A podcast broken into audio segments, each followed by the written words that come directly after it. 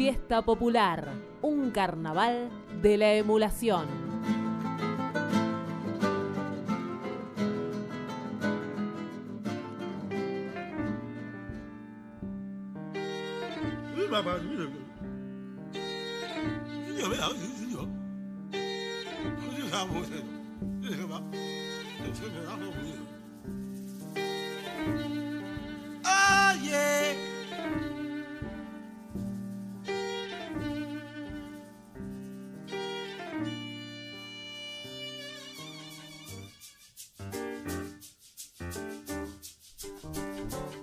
Seguimos acá en Fiesta Popular, en lo que es radio presente en la voz del ex Olimpo, en este especial de relatos de memoria. Comenzamos con las entrevistas y ya tenemos al aire a la primera persona, el primer convidado de este día, este día de memoria, el señor Sergio Pujol, que es historiador, docente y ensayista especializado en música popular. Enseña historia del siglo XX en la Facultad de Periodismo de la Universidad de La Plata, donde también además tiene un programa radial, o sea, podríamos decir que somos colegas de él, y, e integra la carrera de investigador científico del CONICET. Pero además de todos los laureles que acabamos de mencionar, es escritor y entre sus principales libros figuran Jazz al Sur, que es una historia de la música negra en la Argentina, Disépolo, una biografía de Disépolo, alias Mordisquito para otros, biografía de Atahualpa Yupanqui y lo que hoy nos convoca que es rock y dictadura. ¿Está ahí Sergio del otro lado? ¿Qué tal, Mariano? Acá estoy. Bueno, Buen ¿cómo. ¿cómo anda todo? Eh, ¿Cómo estás en esta fecha tan especial, en esta previa? Mira, estoy revisando notas, artículos que fui publicando, textos de algunas conferencias para ver si los puedo subir o entre hoy y mañana al- a, a la página web que tengo donde, bueno, subo la información sobre mis libros, los artículos que voy publicando, porque efectivamente es una fecha muy convocante y, me llaman bastante porque, bueno, eh, es una fecha al- a la que se puede acceder de muchas maneras, se la puede conmemorar o se la puede recordar de, muchos modos, ¿no? Lo habitual es hacerlo, lógicamente, de los temas más dramáticos o trágicos del 76, eh, desde el punto de vista político, los derechos humanos, la política económica que se implementó en ese momento, el desmantelamiento de la industria nacional. Esos son los, los grandes ejes de recordación y de memoria, pero también eh, se lo puede mm, eh, evocar ese momento y, remitirnos a los años 70, la segunda mitad de los 70 y principios de los 80 desde el, desde el cotidiano juvenil, ¿no?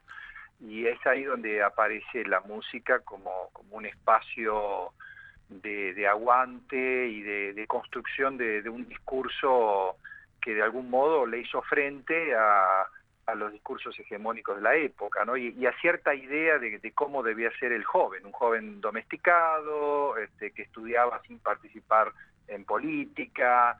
eh, digamos, el, el- el proceso militar, la dictadura militar se propuso básicamente tres cosas, ¿no? Terminar con la dictadura, con los resultados que todos conocen terminar, con, con la guerrilla y con lo- los movimientos eh, sociales y, eh, y de militancia política, con los resultados que todos conocemos, implementar un plan económico que remitía a otros tiempos de la Argentina agroexportadora, ¿no? Escuchamos cada dos por tres este, al, al- al presidente Macri, a algunos funcionarios hablar de, una decadencia de 70, 80 años, ¿no? Re- remitiéndose básicamente al, al proyecto industrialista de principios de los 40. Eh, y luego un trabajo de disciplinamiento social, que yo creo que este es el punto donde la dictadura afortunadamente mm, no logró su, consolidación ni su consenso. ¿no? Eh, por supuesto fue muy difícil crear espacios de resistencia bajo condiciones tan hostiles, de tanto hostigamiento, ¿no? Eh, pero algo se logró en el, en el campo de la, de la cultura popular, algo se logró en el campo del teatro, de las artes visuales, y yo creo que principalmente en el campo del rock, ¿no? Ese sería en todo caso mi aporte o lo que yo intenté aportar a, a la visión del, de los años de la dictadura militar. Bien, eh, puntualmente, eh, vamos a personalizar un poco. Vos, en estos años de dictadura, en el 76 más específicamente, cuando comienza, eh, ¿cuántos ah. años tenías y cómo vivenciaste? ¿Qué era de tu vida en ese momento? Yo tenía 17 años, yo cumplí en mayo, es decir, cumplí 17 y estaba mm, terminando el colegio secundario. yo fui al Colegio Nacional, que depende de la Universidad Nacional de La Plata, por lo tanto, eh, si bien yo era rockero, digamos, eh, a principios de los 70 y, había una, cierta polarización entre militancia y rock, recuerdo perfectamente el clima de efervescencia política que se vivió en el colegio a principios de los 70, ¿no? Por ejemplo, las, reuniones en el Convenio Universitario de la Universidad Nacional de La Plata, que eran ámbitos de discusión de política, de militancia, eh, un lugar donde, digamos, uno de algún modo tenía una percepción de, cuáles eran los, proyectos juveniles que había en danza en ese momento. Eh, por otra parte, bueno, el, golpe a mí me, encuentra en un, momento de transición, eh, el momento en el que yo tengo que elegir la carrera universitaria, que fue finalmente historia, en una época en la que, bueno, por supuesto, este, a partir del 76 eh, los planes de estudio fueron expurgados de todo lo que tuviera que ver con, el marxismo y, con un pensamiento más progresista, por lo tanto, si bien yo cursé la carrera y tuve algún que otro buen profesor, la verdad es que fue eh, fueron condiciones muy difíciles para estudiar, especialmente una carrera como historia, ¿no? que en el caso de la historia argentina llegaba hasta el año 30 prácticamente, ¿no? Mm. Eh, no se contaba nada posterior al año 30, así que mm, tuve que hacerme, de, digamos, eh, como historiador de un modo, no te diré clandestino, pero sí apelando a libros que no estaban en la currícula, conversando con, eh, con, profesores que no estaban eh, o que habían sido echados directamente de la facultad. y bueno, y todo lo que fue ir a recitales, reunirnos en casas particulares a intercambiar lecturas, hablar de películas que estaban prohibidas, y esa fue la, la formación un poco a las porchadas, ¿no es cierto? un poco este, eh, a oscuras que, que, bueno, y en conversación o, en todo caso en contacto con exiliados, eh, todos teníamos algún conocido que estaba viviendo afuera, ¿no? Y, a través de cartas y a través de, alguien que había podido viajar. Yo mismo, en el año 80, en el verano del 80, pude ir a Europa y, entonces desde Europa teníamos una visión de lo que sucedía en la Argentina distinta a la que a la que podíamos este, acceder desde, desde nuestro país. ¿no? Así que ese fue un momento, digamos, eh, importante en mi vida y, al mismo tiempo muy, muy eh, conflictivo y contradictorio, porque mientras tanto la vida cotidiana eh, seguía su, su curso, ¿no? éramos jóvenes, salíamos de noche, íbamos a recitales, este, conocíamos chicas, las chicas conocían muchachos, es decir, tuvimos que socializarnos bajo esas condiciones. Pasaron muchos años y yo me di cuenta que más allá de los temas que yo había abordado, yo había trabajado el tema de la inmigración, me interesaba mucho la historia del tango, la historia del jazz en la Argentina en los años 60, había ahí este, un, combo de, recuerdos y de inquietudes, bueno, que necesitaban ser abordados eh, en una suerte de, combinación del, del métier del historiador con los recuerdos del, joven que yo había sido en esos años. Y así nace el libro Rock y Dictadura, ¿no? que es un libro muy difícil para mí, porque es un, es un libro donde yo no puedo, digamos, poner entre paréntesis o, dejar fuera eh, mi subjetividad y mis recuerdos de esto que te acabo de, comentar. Al mismo tiempo, tratar de mantener una cierta distancia crítica, que es la que hace que la historia sea una ciencia social. ¿no? O sea, es un libro, como bien decíamos, eh, testimonial de, un de, que vos lo vivenciaste, estuviste en esa época en plena transición, como bien decías, pero también desde el análisis y desde el punto de vista de, un historiador. E, exactamente, poner un poco en contrapunto mis recuerdos de, joven rockero que iba a los recitales y que, bueno, por otra parte, depositaba en esa experiencia del recital muchísimas expectativas. Mm. Nosotros no íbamos solamente a escuchar al León Gieco, a la máquina a hacer pájaros, o a hacer Girán, o, o a eh, Spinetta Jade, sino que en realidad nosotros íbamos a, experimentar un, momento de, libertad, si vos querés libertad virtual, una libertad eh, acotada, digamos, a, las cuatro paredes del teatro o del estadio, donde Sí, que también tenía servicios, como bien mencionabas en el libro. Que teníamos, teníamos servicios y, teníamos luego el exterior, ¿no? Porque salíamos y estaban los camiones del ejército, ya no solo de la policía, de culatra, subiendo gente, llevándosela para averiguación de antecedentes.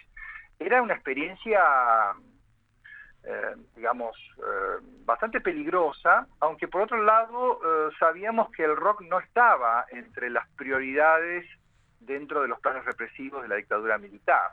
En todo caso, era una experiencia que despertaba cierto desconcierto también en los sensores y en el aparato represivo, que se había ensañado particularmente con el nuevo cancionero folclórico y con sus principales exponentes, Horacio Guaraní, Mercedes Sosa, César Isela, muchos, la mayoría de estos artistas estaban prohibidos en esos años, lógicamente, y algunos, incluso como el caso de Mercedes, habían elegido el exilio, porque no tenían más remedio.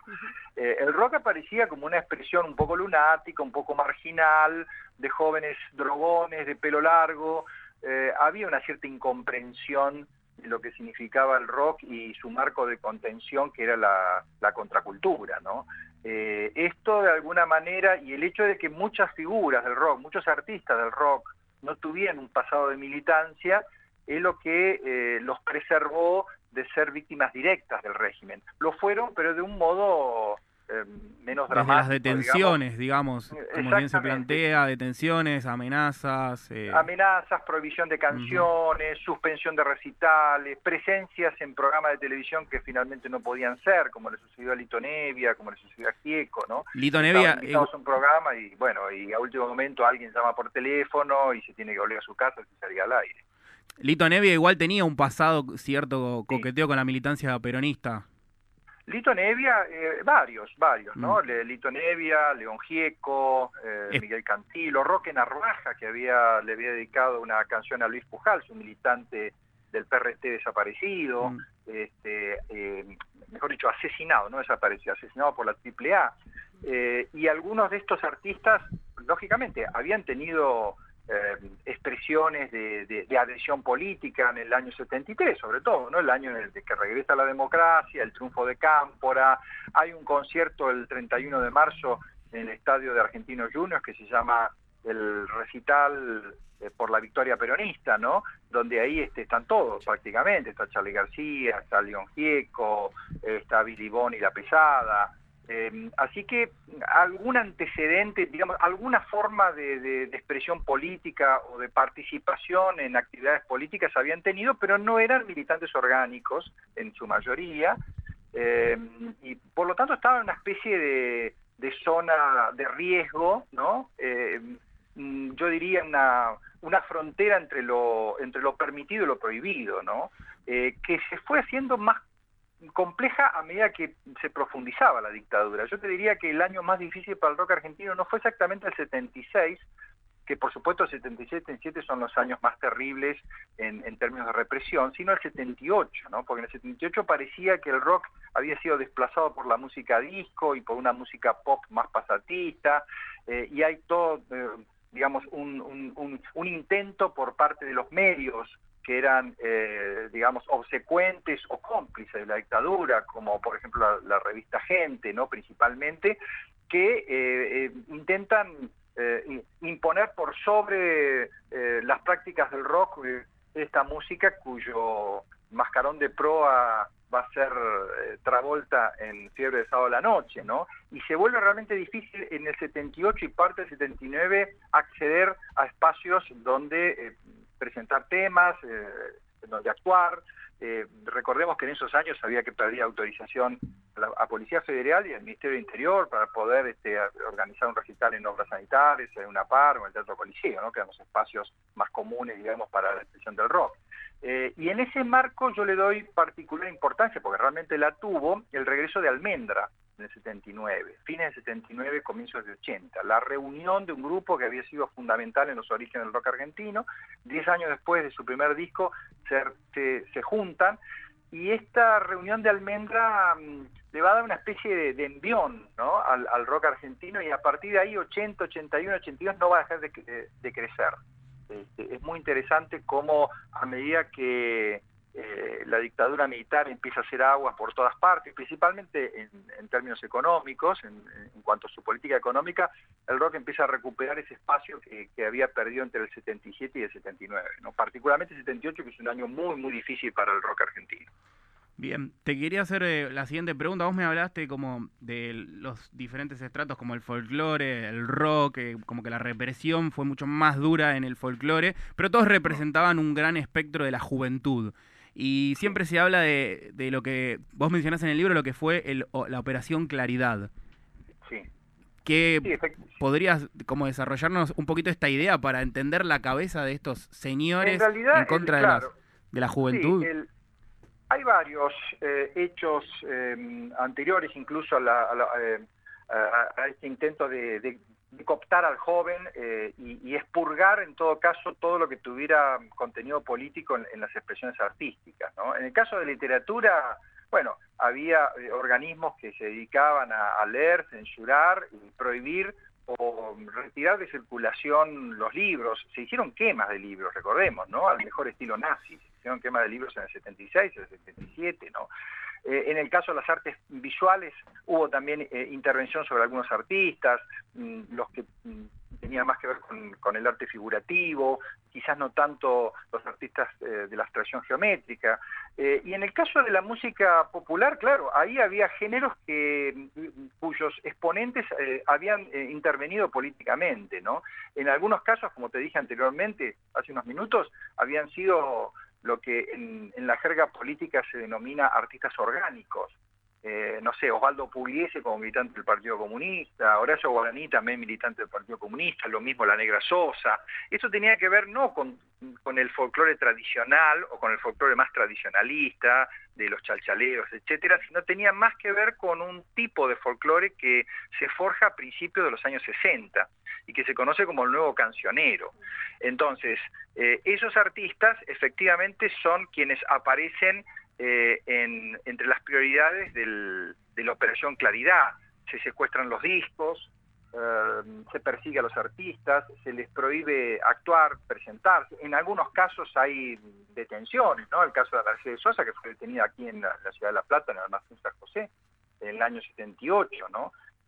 luego mm, iba a presentar un teatro de Buenos Aires, hubo una amenaza de bomba, es decir, es un hostigamiento cada vez mayor que eh, les impide eh, ejercer su, profesión y, vivir de esa profesión. ¿no?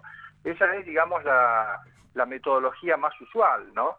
Después con las letras de rock había cierto desconcierto, ¿no? Digamos, un, disco que mm, alentaba a la, liberación, que incitaba a la liberación, como el disco Arto de Luis Alberto Spinetta, efectivamente no tenía un, contenido político eh, claro, ¿no?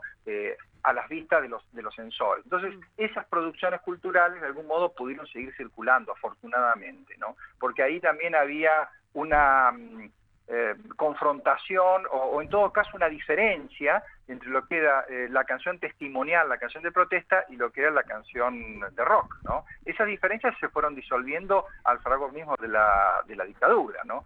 Eh, uno de los efectos paradojales que tuvo la dictadura es que de pronto el rock, que no había sido visto como una expresión cultural politizada, pasa a tener cada vez más, sobre todo como te decía después del 78, un sentido este, político, ¿no? Eh, empieza a haber algo político en, esa expresión de un joven rebelde, de un joven disidente, eh, que va en contra del sistema, todo eso que conformaba la, contracultura en la Argentina, sobre todo en los Estados Unidos y Europa, empieza a tener una carga de politicidad que no había tenido antes del 76, claramente.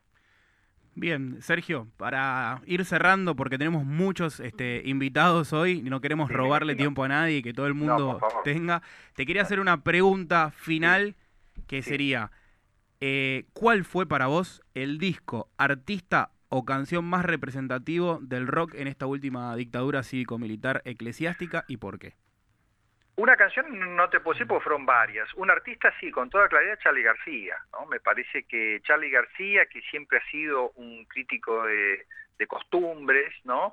Eh, un hombre muy eh, agudo en sus, en sus este, observaciones de, la sociedad argentina, una especie de discépolo de los años 70, 80. Yo creo que en, la obra, en, el corpus de canciones de Charlie García eh, habitan algunas de las de las obras que interpelan del modo más directo, si se quiere, dentro de lo, de lo posible, bajo esas condiciones que describí anteriormente, de lo que era eh, la vida en la dictadura y, de lo que eran determinados actores de la política de aquellos años. ¿no? Un, José Mercado, por ejemplo, es eh, claramente un José Martínez de Oz, una canción como Canción de Alicia en el País es eh, indudablemente una, una denuncia de la, de la falta de, de, independencia de los, de los poderes, ¿no? Y, de cómo la dictadura se había llevado puesta a la República en esos años, y por supuesto también algunas canciones de, de León Gieco, estoy pensando en esta historia, el tema de los mosquitos, hay varias canciones, pero yo te diría para resumir que el, el, hecho más claramente eh, contestatario de rechazo de lo que era la dictadura no fueron tanto las canciones en sí mismas, sino el ritual del recital, el hecho de eh, reunirse miles de jóvenes a escuchar a sus artistas favoritos en esa Argentina del estado de sitio, en esa Argentina de la lista de temas prohibidos, fue en sí mismo, si no un hecho de resistencia, que es una palabra que no me gusta usar mucho referida al rock, me parece que es un poco excesiva para el rock, me parece que sí fue un espacio de disidencia importante, donde efectivamente los jóvenes pudieron sostener, mantener una determinada idea de juventud antitética a la que quisieron imponer los dictadores. Bueno, sí, este, nosotros hemos seleccionado también casualmente un tema de, Charlie, que va, mejor dicho, de la máquina de hacer pájaros, para cerrar esta este, nota con vos. no te dejes desanimar, no te dejes desanimar. Pensamos en No te dejes desanimar, lo podemos pasar también, pero habíamos pensado más en el tema hipercandombe que ah, nombras. Que describe perfectamente quizás una situación en tiempos de dictadura, que dice cuando la luz, el gas y el alquitrán cubra tu cuerpo podrido, Después empieza a describir cuando la noche te hace, te hace confiar yendo por el lado del río. La paranoia es quizás nuestro peor enemigo. Vos, claro, vos fíjate lo que, lo que significó en esos años para nosotros, para los jóvenes, escuchar estas canciones. Así que sí, eh, y describe perfectamente esa situación de paranoia. Así que, sin más, Vamos con el genial Charlie García, con la máquina de hacer pájaros. Gracias Sergio Pujol por esta entrevista y también gracias por el libro que es infinitamente interesante y es muy rico y hay muchas cosas para leer. Eh, te esperamos la próxima. Y bueno, un abrazo. nos vamos con Hipercandombe.